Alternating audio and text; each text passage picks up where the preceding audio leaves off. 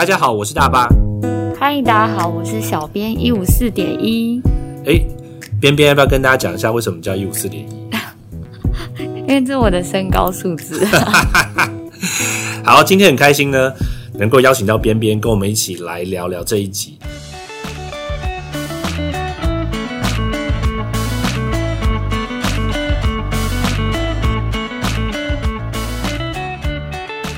这一集呢，一开始呢，要跟大家先聊一部电影，叫《飞跃奇迹》。你有听过这部电影吗？有听过，但没有看过。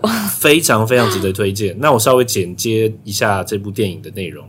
这部电影呢，其实是以一九七三年的冬季奥运为背景，在讲当年跳台滑雪的一位选手，是英国代表队的，叫 Eddie Edwards，他的故事。Eddie Edwards 他是完全没有运动的基础，可是他从小。就立下一个心愿，想要去参加奥运。他有特别的原因吗？电影里面有说，那我就不特别破梗。好，那为了这个原因，为了这个心愿，对他真的很认真去思考，他到底要怎么样可以去参加奥运。可是他想，他跑的也没有别人快，游泳也没有比别人强，甚至还会溺水。然后他球类运动也不擅长，他总就是一个素人，对运动完全没有基础。但是他就是立志要参加奥运。那参加奥运就有一些规范。你一定要是国家代表队，对，那你一定要能够在你的区域或是你的全国的比赛夺得什么样的名次才能去。他就突发奇想，他真的超厉害，他就突发奇想想到，诶，英国的奥运代表队里面并没有跳台滑雪的队伍，哦，完全没有这个队伍，所以他就想，如果可以取得英国在跳台滑雪这个项目的特定的成绩，对，他就可以代表英国去参赛了，奥运。对，就是奥运。哎，他很聪明耶，我只能说他很聪明。哎，很聪明哦，很聪明。那讲这个聪明，更看到是对他努力去想方法跟去实践。那他刚开始呢，就去想办法去参加各地的跳台滑雪比赛，然后从一个初学者，然后摔得鼻青脸肿。后来，我现在讲的是电影里面剧情，真实生活可能有点不一样。电影里面就记载这个 Eddie Edwards，他就去参加各种的比赛，那摔得很惨，也间接认识了一位。教练，对这个教练呢，本来是美国代表队的一位天才选手，被誉为天才选手。那后来就发生意外，隐退了。哦，那这个教练呢，看到 Eddie Edwards 这么努力、这么认真，就很希望能够帮他一把。对，所以就带着他从零开始做非常非常多的训练。那最后他还真的代表了英国去参加在一九七三年的冬季奥运比赛。那他。算也算很幸运诶，遇到一个很棒的老师。对，在电影里面，我觉得机缘、幸运跟努力这几个元素都有，通通都有。那这部电影我非常推荐大家去看。呃，这部电影应该不到两个小时，其实中中间有一段我看到都快要哭了，或是其实我已经哭了。就是当年呢，有一位芬兰的选手被称为芬兰飞人，他叫 Marty。那 Marty 是当年的夺冠大热门。好，电影里面描述，嗯，呃，Eddie Edwards 跟这个 Marty 他们一起搭电梯要去跳台滑雪的这个起点。那那个过程当中呢，因为大家都在笑 Eddie，Eddie 就是他成绩很很烂，但是烂到呢，全场会帮他鼓掌，因为他居然成功落地了。然后他是全场最低的分数，跳最短的距离，可是因为他成功落地，然后加上他自己就很嗨，而且。现场的这个媒体朋友还会说：“哇，他取得了英国的最佳纪录，因为之前英国都没有这个队伍，然后大家都超开心，他很开心，非常好笑。那他比赛完之后呢？他先比七十公尺的跳台滑雪，但是他后来又决定要挑战一个更难的九十公尺的跳台滑雪。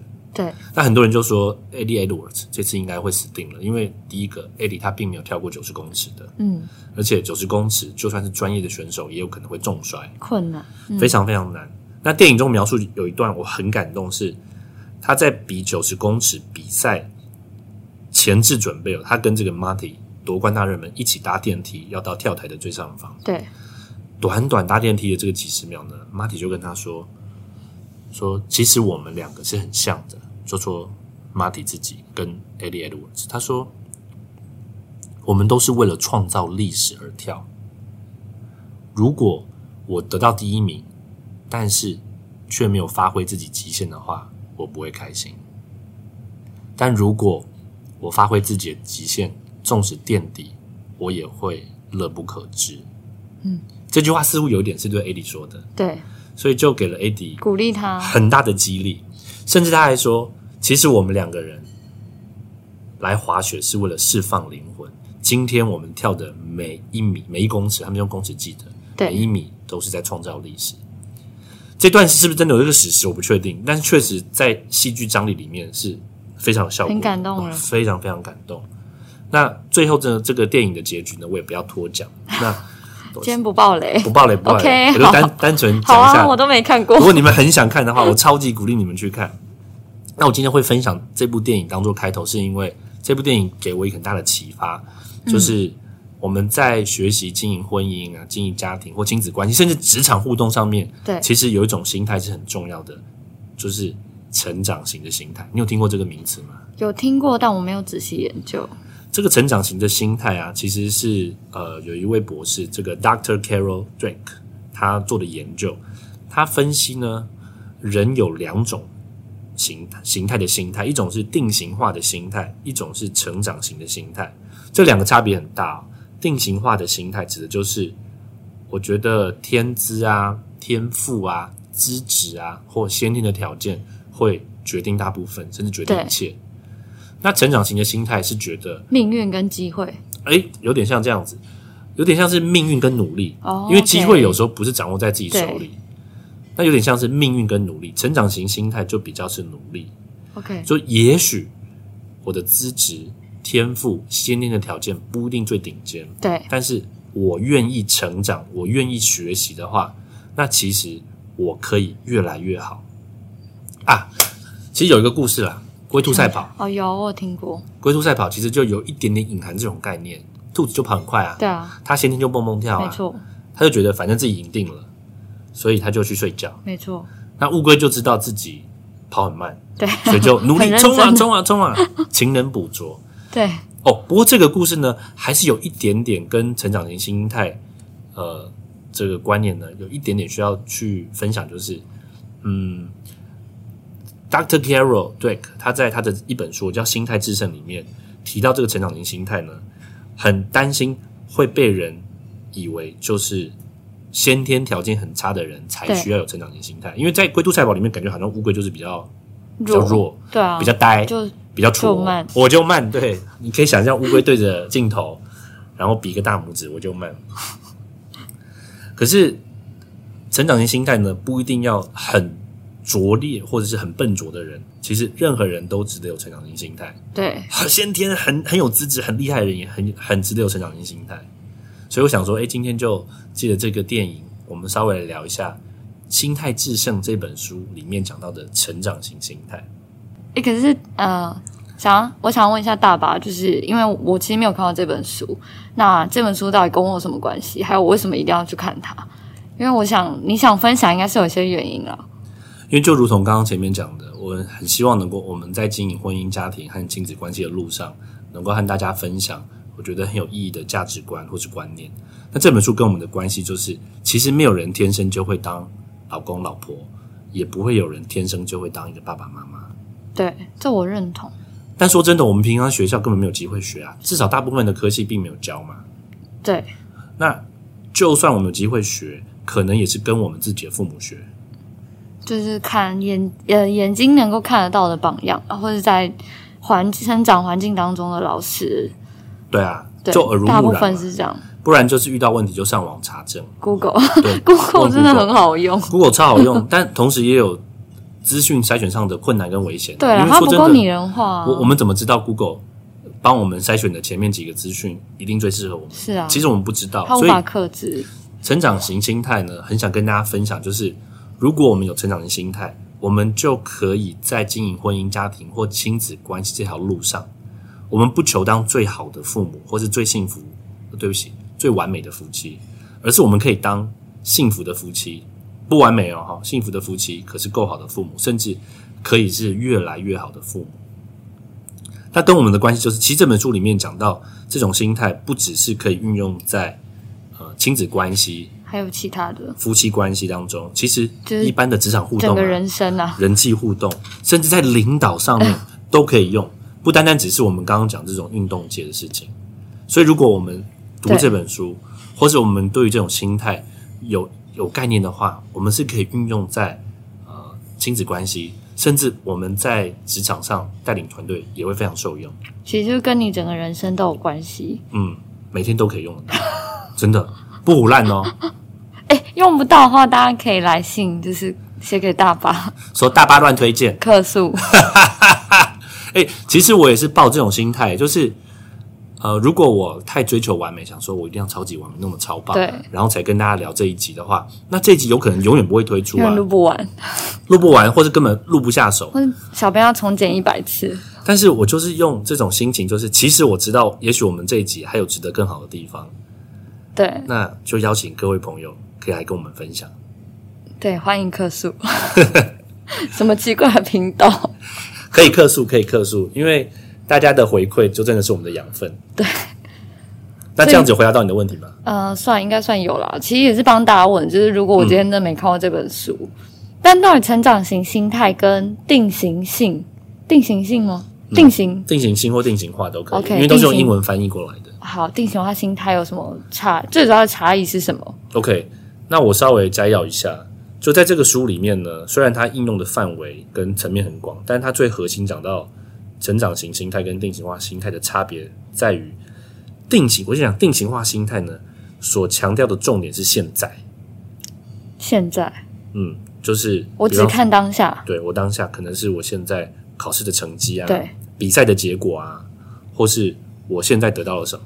那成长型心态看的是长远的未来。如果我今天某一个考试考差了，对，那如果以考试为例，考差了的话，定型化心态人有可能就觉得哇，完蛋了，我的世界毁了，天崩地裂了，死定了，刷菜刷菜。但是成长型心态的人可能就会想，哇，我这次确实考不好，那还有什么方法可以让我下次考得更好？哎，可是我要讲一下，有时候刷菜的原因不是因为，不是因为他觉得自己不能考好，是他不知道怎么回家面对他爸妈。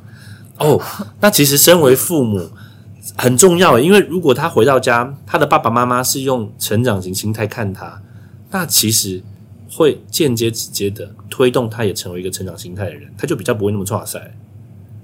他有时候就会很呃，对，可能你没办法管父母，对，没办法管父母，但是我们管不了父母，我们还是有办法，或是我们有多一点点自我掌控的能力，是我要怎么想这件事啊？我今天就算回家了，被爸爸妈妈骂，甚至被处罚了。对，那我要想的是，哇，我被处罚了，我被扣零用钱了，我被禁足了，哇，我天崩地裂，完蛋，世界毁了，刷赛刷赛，还是对，没有电动打，我不能打电动了，我被禁足了，我被扣零用钱了，我好难过。那我下次要怎么做才可以避免这种事发生？就为了出去玩，对，就出去出去玩这种动力啊。对啊，好，所以第一个就是。定型化心态跟成长心态的差别是一个是看现在当下而已，一个是看长期的发展，就是下一次未来有没有办法，有没有机会比现在更进步，或是更有收获、更有成长。这让我想到有点像是你买东西，例如说你要买一个，现在它超便宜，可是它没有售后服务；跟你买一个是它的价钱中庸，可是它有后续的售后服务。有点一次定生死的概念，是不是？就有点像这样嘛，就是例如说现在，你看现在就它价格很便宜，可是它没有它没有后续的售后服务。嗯，对。你讲这个其实呼应了成长型心态跟定型化心态的某一个差别，就是定型化心态是指只看重一次性的机会，然后成长型心态呢是相信一直都有机会。哦，OK。比方说讲考试来讲好了，其实。不管是早先时代的联考，或是现在的学测，我相信会有人认为这就是一试定生死。对，真的很多，因为我认识很多学生，他们会因为呃考这件事情考得好或不好，甚至进什么学校，然后整个觉得我的人生不知道去哪，或是非常的消极跟难过。嗯。对，但我都跟他们说没有关系，我觉得人生还有很多事情可以努力，因为我就是个例子啊。哎，讲到这个，我额外补充一个我听过的故事。我有一个朋友在还是考联考那个时代哦，很久，我我那时候应该出生了。好，所以各位听众朋友，如果你也考联考，你是考联考的话，不妨留言让我知道，就跟大巴同一个时代，让我心里面得到点安慰。好，我有一个朋友他考联考，那考完联考之后回到家，哇，垂头丧气。他阿妈就问他说：“哎呀，乖孙啊，你怎么啦？”我朋友就说：“啊，阿妈，我联考考好差哦，惨了惨了惨了。他当时可能在想，没有理想的学校啊，系所可以念啊，分数很低，对，开始难过难过，然后也抱怨或埋怨自己怎么当时那么粗心，自责。不会的就算了，有些是会来答错，哇，真的是很自责。好，阿妈就跟他说：“哎呀，乖孙啊，等到你八十岁的时候再回头看这些事。”我朋友就说：“啊，好了好了，阿妈不要讲了，不要讲这种老生常谈啦。你要说什么到八十岁再回头看这种事都没什么，对不对？”阿妈说：“哎，不是啊，是等你八十岁再回头看。”你可能会发现，这是你考最好的一次了。我觉得阿妈讲话可以讲快一点，是不是有智慧？对啊。哎，拉回来，拉回来，就是定型化心态呢，就是看一次性的机会嘛。所以，如果一场至关重要，他认为至关重要的考试的好坏，或是理想与否。他就觉得哇，他的人生就朝某一个方向发展。反过来，如果有一个人他在这个考试里面考得很好，他是定型化心态人，他可能就会非常的自负，他觉得哇，人生一片光明，这也是很危险的。那成长型心态呢，就不是看一次性的机会，而是看往后一直都有机会，一直都有机会可以让他去看看自己进步成长的程度。所以一次考试考不好，他也会承认考不好，但是。成长型心态的人会在这次的考不好之后去思考，如果未来还有机会，我要怎么样让自己在这方面能够更有进展，可以更好，就是不是一次下定论了。对，因为其实我最近也遇到遇到一些学生，然后他就说，就是他觉得他虽然考到很好的学校，可是他不知道做什么。哦，对，就是他他不知道他到底要就是去哪里，然后我就跟他。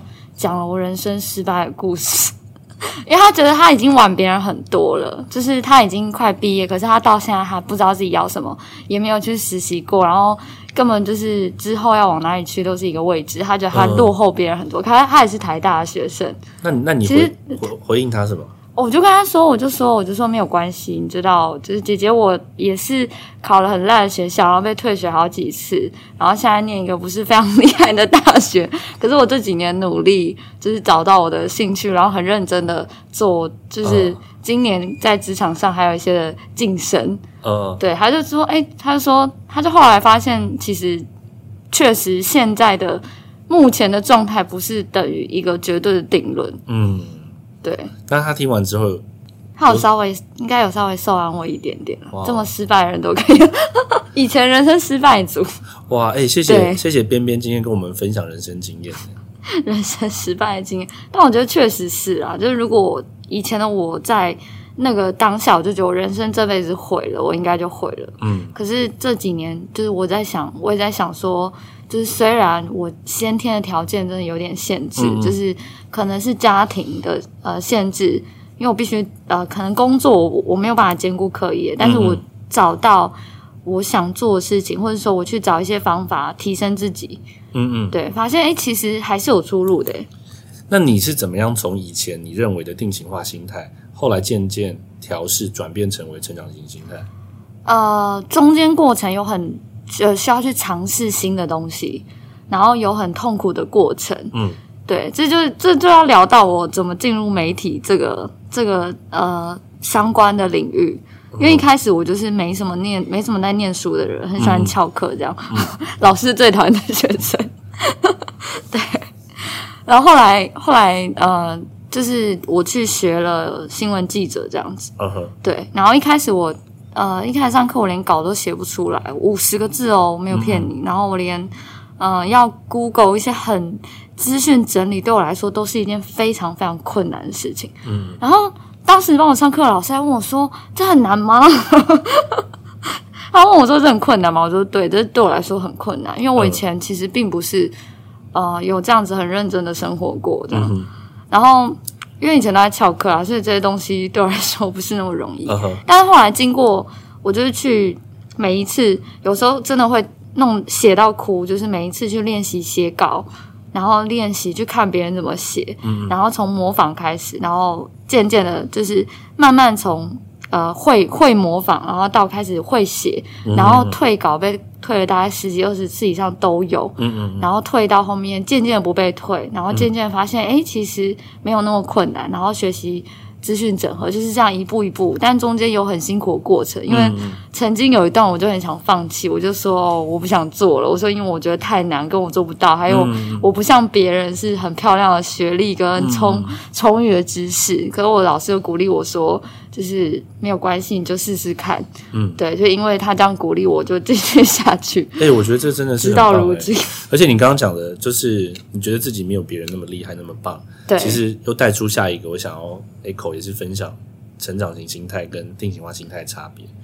这里面讲的定型化心态呢，是跟别人比较，比较对象是别人。对，但是成长型心态比较的对象是过去的自己。我很喜欢 Garmin 这个品牌，我现在手上的表就是 Garmin 的。Garmin 这个品牌，它这几年转型，开始做很多运动穿戴的设备。那我现在手上这个是一一一一只跑步表。嗯，那 Garmin 在运动穿戴设备的产品上面都有一个 slogan，叫 Beat Yesterday，就是打败昨天的自己。对，我非常非常喜欢。那我这我这只表是两年前我太太送我的生日礼物，好棒。那到现在我还在。试着 beat yesterday，最近比较难跑步，但我又我就想起来，真的超难跑步的，导致我的腰围每天都在 beat yesterday，好可怕。还是有成长了，腰围在成长，对，成长的点不一样。那我就想起来，我以前刚念研究所的时候，我那时候天就是不知天高地厚，我跑去念一个英文的研究所。哇！所以同学有很多外国人，那既然有非中文母语的同学在场，我们全部都要讲英文啊，用英文报告，英文。辩论、英文讨论、英文分享，那老师也要讲英文。那刚开始我真的觉得好吃力，就觉得哇，没有外国同学流利就算了。但是其实，在本国的学生里面，我的英文也算是比较比较迟钝的。很多时候，当老师讲第一句话，我要思考他在讲什么的时候，老师已经讲第五句话，所以有时候我会落掉东西。哇，刚开始我就想，不管是外国同学或本国的同学，都可以对答如流。就想说哇，那我我可能不太适合这里。当时给自己很大的压力，甚至每一天早上起床都会觉得压力很大，不会有那种不想要去上学的心情。但有一天呢，我在早上刷牙的时候，我突然有一个想法，就是，哎，啊，我英文版就真的不好啊。相较于这些同学，我说真的，我英文版就不好。加上呢，因为我本来大学时代并不是念商科的，我后来我后来去念一个。呃，商管方面的研究所，所以专业的根底本来就不像许多同学，他们已经有好多年的经验，所以不论是语文或是专业，真的都不是我的专长，我也没有基础，所以对我来说，其实我能够成长的空间大很多。所以我当天早上刷牙的时候呢，我就自己立下一个心智，就是我不需要跟别人比。我只要今天比昨天又多会一点，我这样就很开心。你那时候 Garmin 了吗？没有，那时候没有 Garmin，那是好多年前。那时候 Garmin 也还没有转型做运动穿戴，所以后来 Garmin 说 Beat Yesterday，我就超喜欢他的 slogan，因为这跟我当初的心情是非常非常呼应的。我们没有业配哦，没有没有业配，没有业，但是欢迎欢迎找我们来做工商合作，OK？对。如果你觉得我们的频道、我们的节目是有注意的话，我们可以一起合作，一起成长。OK，成长型心态。对，没错。所以后来我这个心情转变之后，我就开始，即使我报告呃分数不好看，然后课堂上的讨论跟答辩，甚至辩论被定的很惨，我都觉得没有关系，因为我在看自己的眼光是，我今天是不是比昨天又多学会了。可是你中间到底怎么突然一气之间然后就改变啊？这也是蛮特别的。嗯，我确实没有办法马上回答为什么我刷牙会改变。不过我可以说，我中间那个挣扎的时间大概呃大概有半个学期哦。对，前面半个学期有自卑，也有自责，然后也有懊恼，就是哎呀，我干嘛干嘛找麻烦，自己来找一个很。很不好念。那时候想休学嘛，想要干脆，因为才刚半年，想要干脆就算。哦，我可能有动过要休学的念头，我现在已经不记得了。对，但我我可能真的有想要休学。但总之后来我心情转变之后，我就每天都过得很开心。就是即使呃相对来说表现没有那么优秀，我也很开心，因为我知道我又比昨天多学会了进步中。所以我后来是呃在整个 program 里面，我是第三名毕业的。哇哦！我要讲，我不是要讲说我超厉害，我要讲的是成长型心态的威力真的很猛，猛烈。所以我也不会说哇，因为我是第三名毕业，所以我就走路横着走，我也不会这样觉得。我我会觉得这是一个很值得感恩的机会，而且其实其实这个名次也不是靠自己就可以得到，是因为商管学院的研究所有很多的课程是要团队合作一起，所以我反而更感谢同学们，嗯，可以在我那么弱的时候陪着我。帮着我，支持我，一起，然后一点一点的把我滋养到可以变第三名。所以那第三名，甚至我都觉得它是一个团体奖。嗯，所以成长型心态有一个就是，关键是比较对象是过去的自己，而不是别人。所以如果在一个考试里面，我们觉得自己比别人优秀，我们可能就抱着这个心态活下去。但有一天，如果我们输给别人的话，那岂不就天崩地裂了？对，确实，现在很多。因为可能跟家庭教育有关吧，蛮多的家庭教育都会用说：“哎，你看别人家小孩怎样，然后你怎样。”就比较型的。对。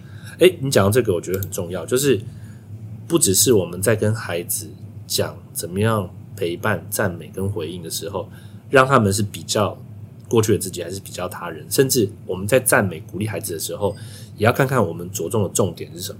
比方说，如果我们跟孩子说：“哇，你好聪明哦。”这个就有一有可能比较倾向是定型化的心态，因为聪明这件事情是强调的是天资跟天赋，对资质。那有人会说，那大巴那要怎样可以在每一个孩子是把他比较朝成长型的心态去养育呢？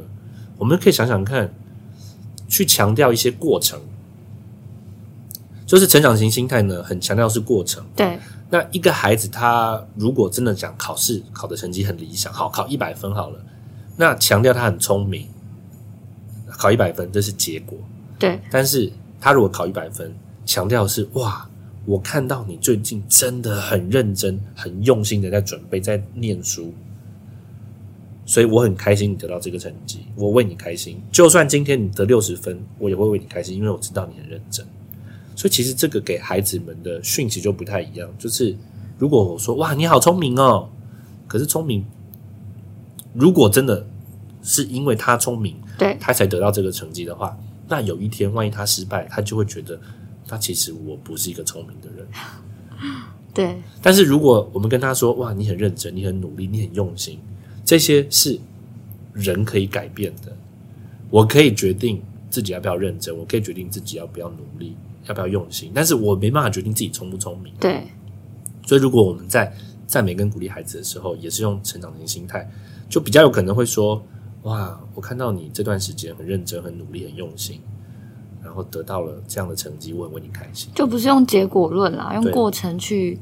对。可是如果他真的就很聪明，他真的没念书，他就考超好。哦，那这时候还是可以跟他讲啊，就是我我相信，如果你更认真、更用心、更努力，你可以比现在自己更厉害。就是也是可以用。对，就是夸奖。哎，这世界上，这世界上。最可怕的事情，并不是有一群天才，对，而是有一群天才比我更努力。没错，所以天才是可以努力啊。对。那其实我很早就知道我自己不是天才型的，我就是知道自己是努力型的，或是苦力型的。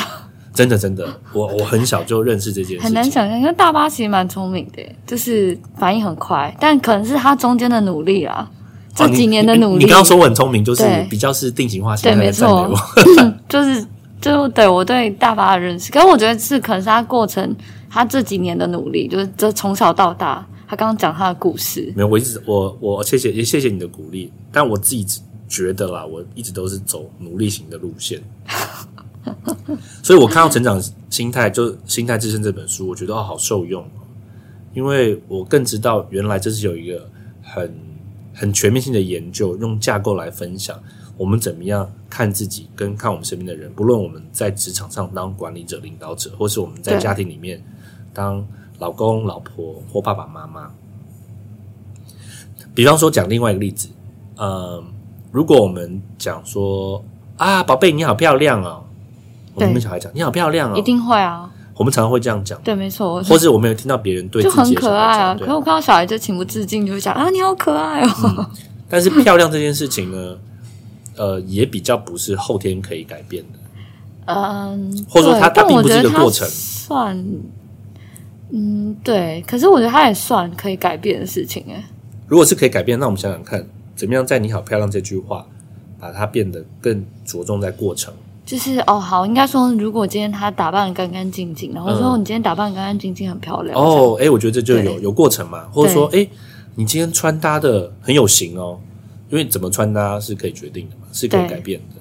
所以其实我们就可以在跟自己、跟孩子、跟另一半，或是跟职场互动的人去想想，哎，我们讲的话是不是比较偏向倾向于成长型，或者是定型化的形态？我们着重重点是不是可以改变？如果它是可以改变的，它就有比较高的机会是比较朝成长型的心态那边前进。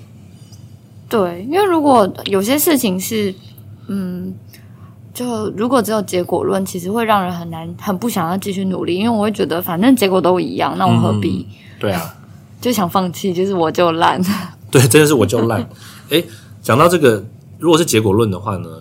就觉得反正怎么样都是烂，对，所以又带出第五个成长型心态跟定型化心态差别。因为我不小心带出来，我其实没有看稿，这很好啊，这表示我们在平常互动的过程当中，我们在累积默契了。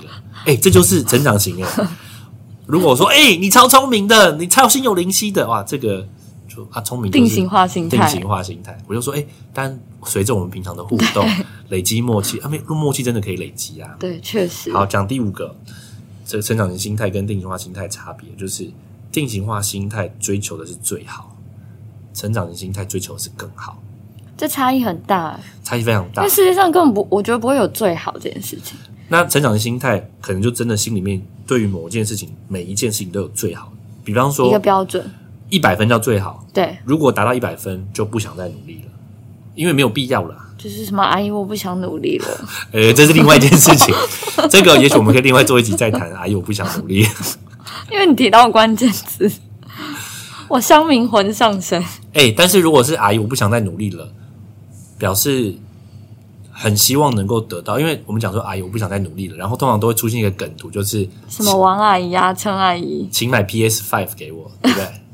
请买 PS 之类，PS Five 是结果，对。但是怎么样自己去赚的或赢的那个 PS Five 是过程。所以当我们说阿姨我不想再努力了，请送我一台 PS Five，就是我们直接想要跳到结果。对，我们想要省略那个过程。啊，其实有另外一部电影也蛮值得聊的，但今天可能没有时间。就是命运好好玩，你知道吗？有我看过，有有有。那里面也有一部分是在讲过程跟结果的差别。对，他有个快转钮，他不想要经历那些很辛苦的过程，他想要那个遥控器，对，那个遥控器。好啊，所以我们刚刚讲了，我再要一下成长型心态跟定型化心态的差别。好，定型化心态强调的是现在，成长型心态强调的是长期。那定型化心态强调的是结果，成长型心态强调的是过程。定型化心态追求的是最好。而成长型心态追求的是更好。那当定型化心态看重的是一次性的机会时呢？成长型心态是觉得一直都会有机会。那最后一点呢，我非常喜欢，就是定型化心态比较的对象是他人，但成长型心态比较对象是过去的自己。可可不可以 beat yesterday？所以希望今天大概摘要一下成长型心态跟定型化心态差别。我们可以去想想我们自己的眼光，并不是说。定型化心态人就死定了，不会哦，我死了，不会不会。听完这一集哦，就立刻致富，这也太夸张了，不要讲了。其实每一个人都有成长型心态跟定型化心态，我自己也是。所以关键是我们能不能够在我们希望看重的事项或领域上面，我们调整成是。成长型心态，有些事情我觉得定型化心态就就够了，那那也 OK 啊，因为这也是一种选择嘛。可是我说，你可能对于这件事情，你希望是定型化心态，可是别人不这么认为，或者说，例如说，你说家庭婚姻，你今天进一个家，你觉得这件事情，我觉得这样定型化心态，我觉得就可以了。嗯，可对方可能会期待你要有所成长。嗯嗯嗯。如果是跟别人互动的话，我觉得重点是找到两个人的共识。而且今天我们讲成长的心态有一个很大的关键，就是因为没有人天生就会当老公老婆或爸爸妈妈，所以邀请大家要持续锁定我们的节目。我们一起什么时候变广告 啊？我们自我推广啊，我们一起成长啊。对，我也不是说我们这个节目超级厉害，其实我们这个节目也是从过去非常非常多实物的经验，跟很多前辈的研究跟分享内容当中慢慢萃取出来。所以，我们不敢说我们自己最好，但是我邀请大家，我们可以一起在空中相会，一起赢过昨天的自己，一起变得更好。你这很像结尾的感觉，我要直接结尾。没有，我结尾再讲一次。那我举些例子啊，比方说，像我们最近不常看到一些新闻，有一些学生相继轻生嘛。对啊，最近真的大学生很多，而且会有一些模仿效应。模仿效应，所以其实，在媒体上的讨论也会更加小心，或是更加呃谨慎。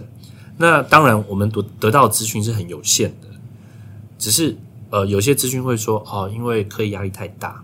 其实课业压力我是完全可以理解，就如同我先前讲，我以前在念研究所的例子。所以这时候也是我们在陪伴孩子，或是我们自己就是当事人，我们怎么看自己？如果我某一次的考试考不好，甚至我被当掉了，那我当掉是这一科，并不代表我的人生被当掉。对，确实有很多的因素、压力、委屈、难受，所以或许不能一概而论。但是我相信，如果我们看自己，或者我们在看学生，或者我们在看孩子的时候，我们是能够用成长型的心态去看对方，或或是养育对方的话，那或许这样的遗憾之事就会少一点。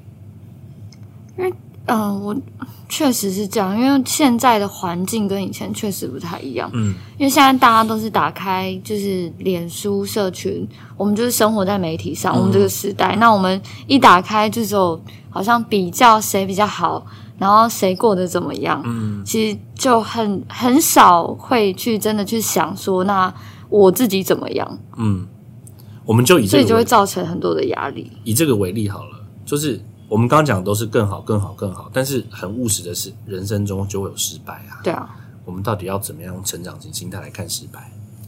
我问你一个问题，模拟的问题啊，就就以考试来说好了想好，以考试来说呢，如果好，比方说你陪伴的一个年轻人，他考试考不好了，那你会怎么跟他说？第一种，你跟他说：“哦，我觉得哦，你真的是考最好的一个了。”这第一种。虽然他哭着说他考不好，你就跟他说：“啊，我觉得你是考最好的。”第二个是，唉，你被夺得了理当获得的好分数，都是阅卷老师的错。这第二种，第三个是跟他说：“哎，其实分数没什么重要的啦，这个考试也没什么重要的。”这第三个，第四个是跟他说：“我相信你有能力，你下次一定能考到好成绩。”这第四个，第五个是呢，跟他说：“嗯，你的表现呢，确实是不够格考到好成绩。”你觉得会怎么回答？其实大巴念完第五个，我已经忘记前面是什么。好，我再讲一下，第一个就是跟他说想一下，他已经是考最好的了。第二个是都是阅卷老师的错，你你的好成绩是被呃怪别人了啊，是被剥夺老师的问题这样。第三个是跟他说，哎，其实分数跟考试没什么重要的啦。好，第四个是我相信你下次可以考到好成绩。第五个是跟他说，你是真的不够格考到好成绩。我应该会是呃三加四吧，可以综合型。综合型，因为我觉得确实就是会会相信他的能力，但确实这个分数也不是绝对。嗯，但如我比较想会去了解他的过程，就是他这一次不管他认为自己考的好不好，那他觉得自己好或是不好的原因是什么？有可能是他紧张，有可能是他真的就是昨天打电动打太晚，嗯他可能要需要进步的是我少打一点电动。呃，对，所以我应该三加四混合。三加四就是分数跟考试其实不是那么重要，然后只要你，我相信你有能力，下次可以考到好成绩。对这样子好。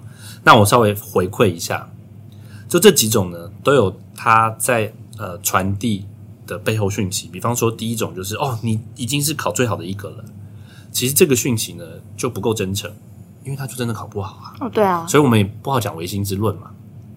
好，第二个呢，就跟他说啊，阅卷老师的问题啦，都是阅卷老师，所以你的好成绩被剥夺走。就是电脑阅卷。这种就是把因素都拿去怪别人。对，那这种呢，反而会让呃当事人比较不会着重在是我自己可以做什么改变而变得更好，也会可惜。那第三个呢，就你讲说可能会用，就是啊，其实分数跟考试没有那么重要。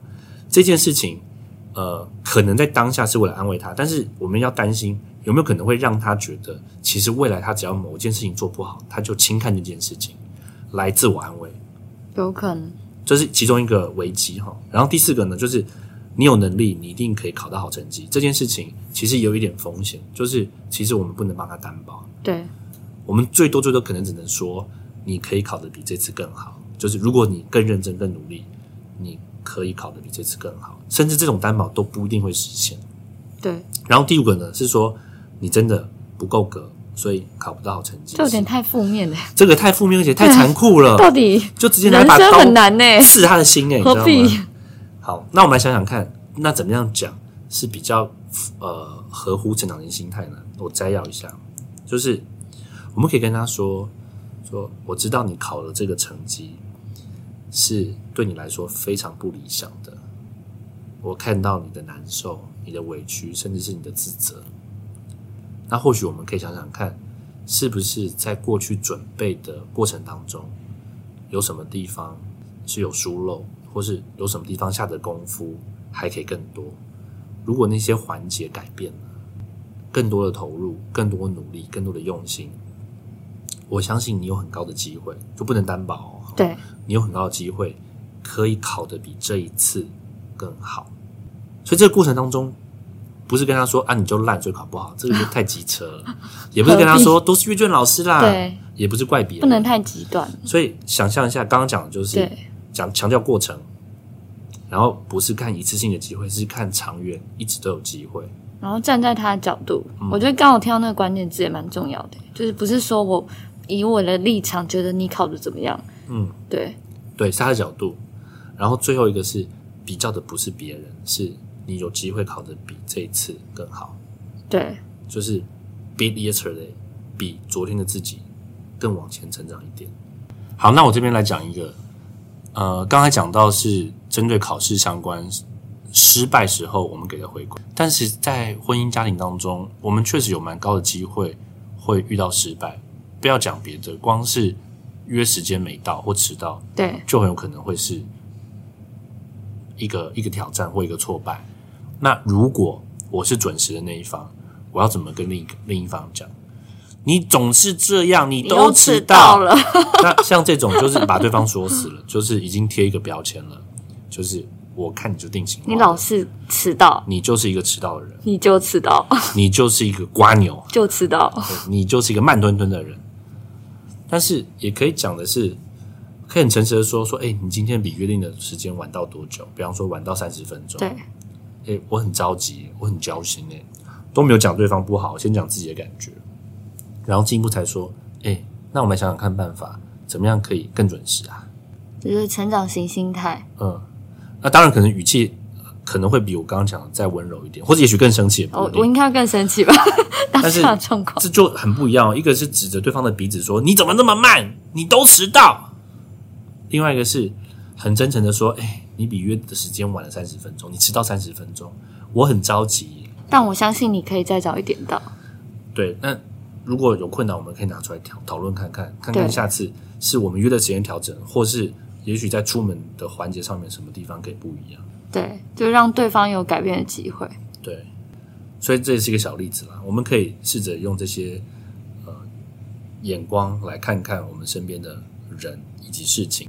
其实这个成长型心态不只是运用在亲子关系，其实在职场互动也非常非常受用。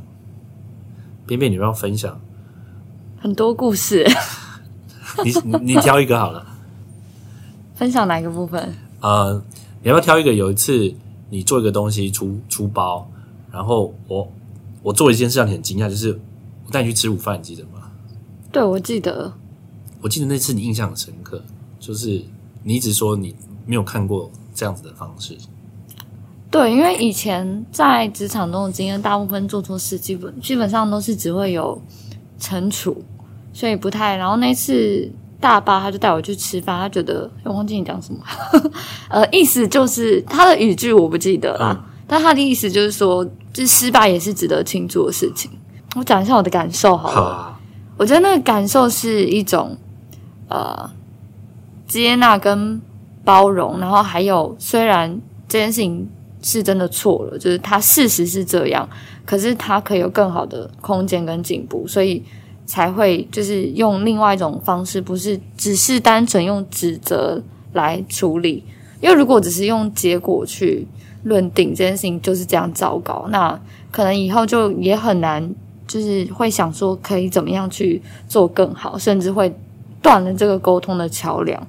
对我那时候是说，就是你那次那个事情出状况了，我就去请你吃饭嘛。对。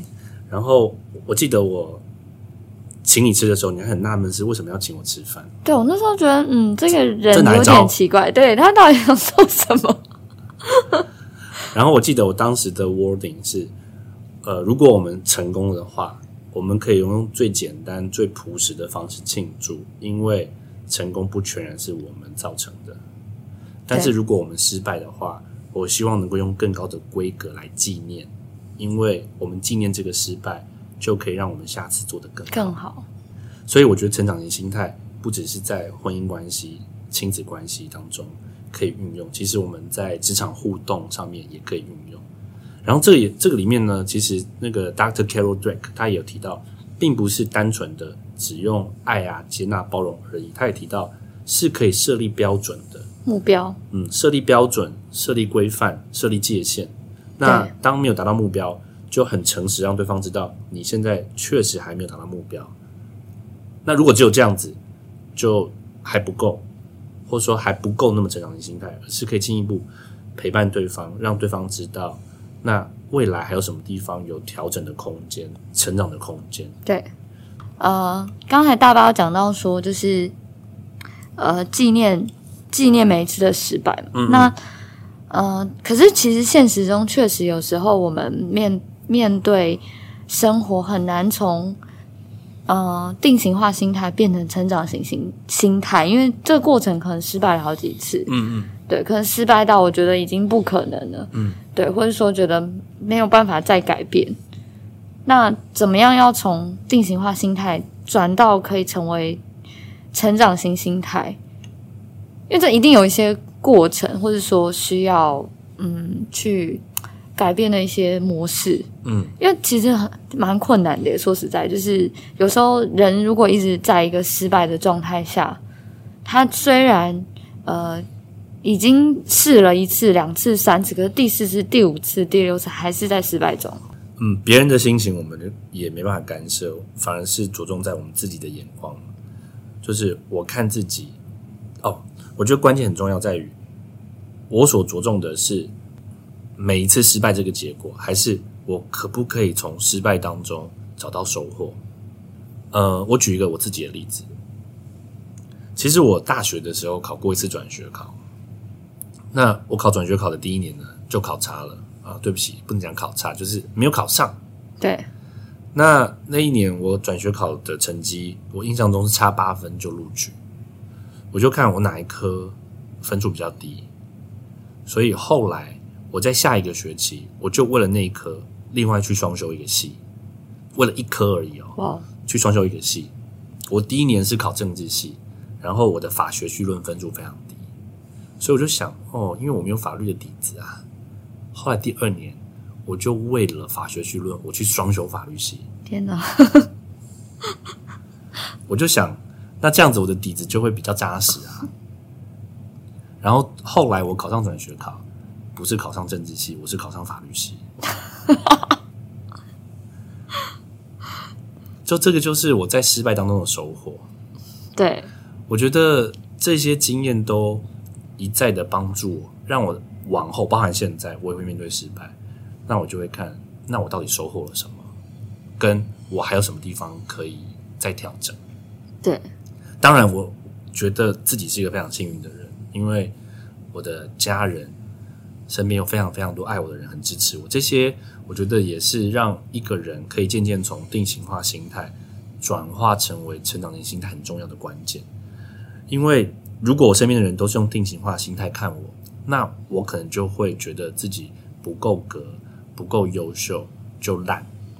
但也许我真的以前还不够好，可是不论我怎么样，我的家人都非常爱我跟支持我，他们也会设下标准。对，当我没有达到的话，他们会很真诚的跟我讲，同时也陪伴我去跨过。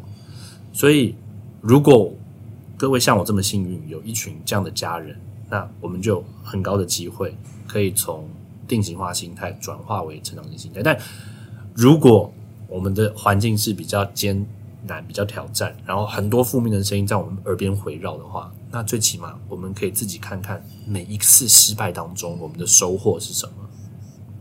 那些收获反而是我们的着力点，让我们下一次可以在这些点上面更成长、更进步，也做得更好。所以这也是为什么我们做 Podcast，不是说哇，我们这个节目超厉害。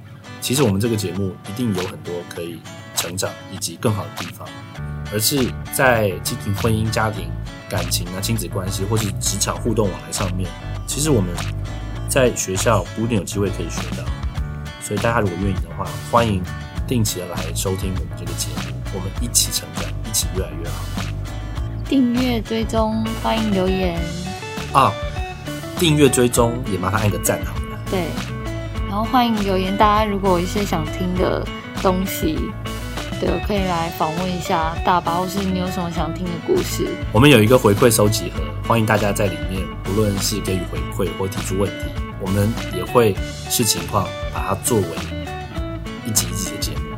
对，或是你有自己想分享的故事，非常欢迎。没错。好，那我们就下次空中再见喽！祝福天天平平安安，拜拜，拜拜。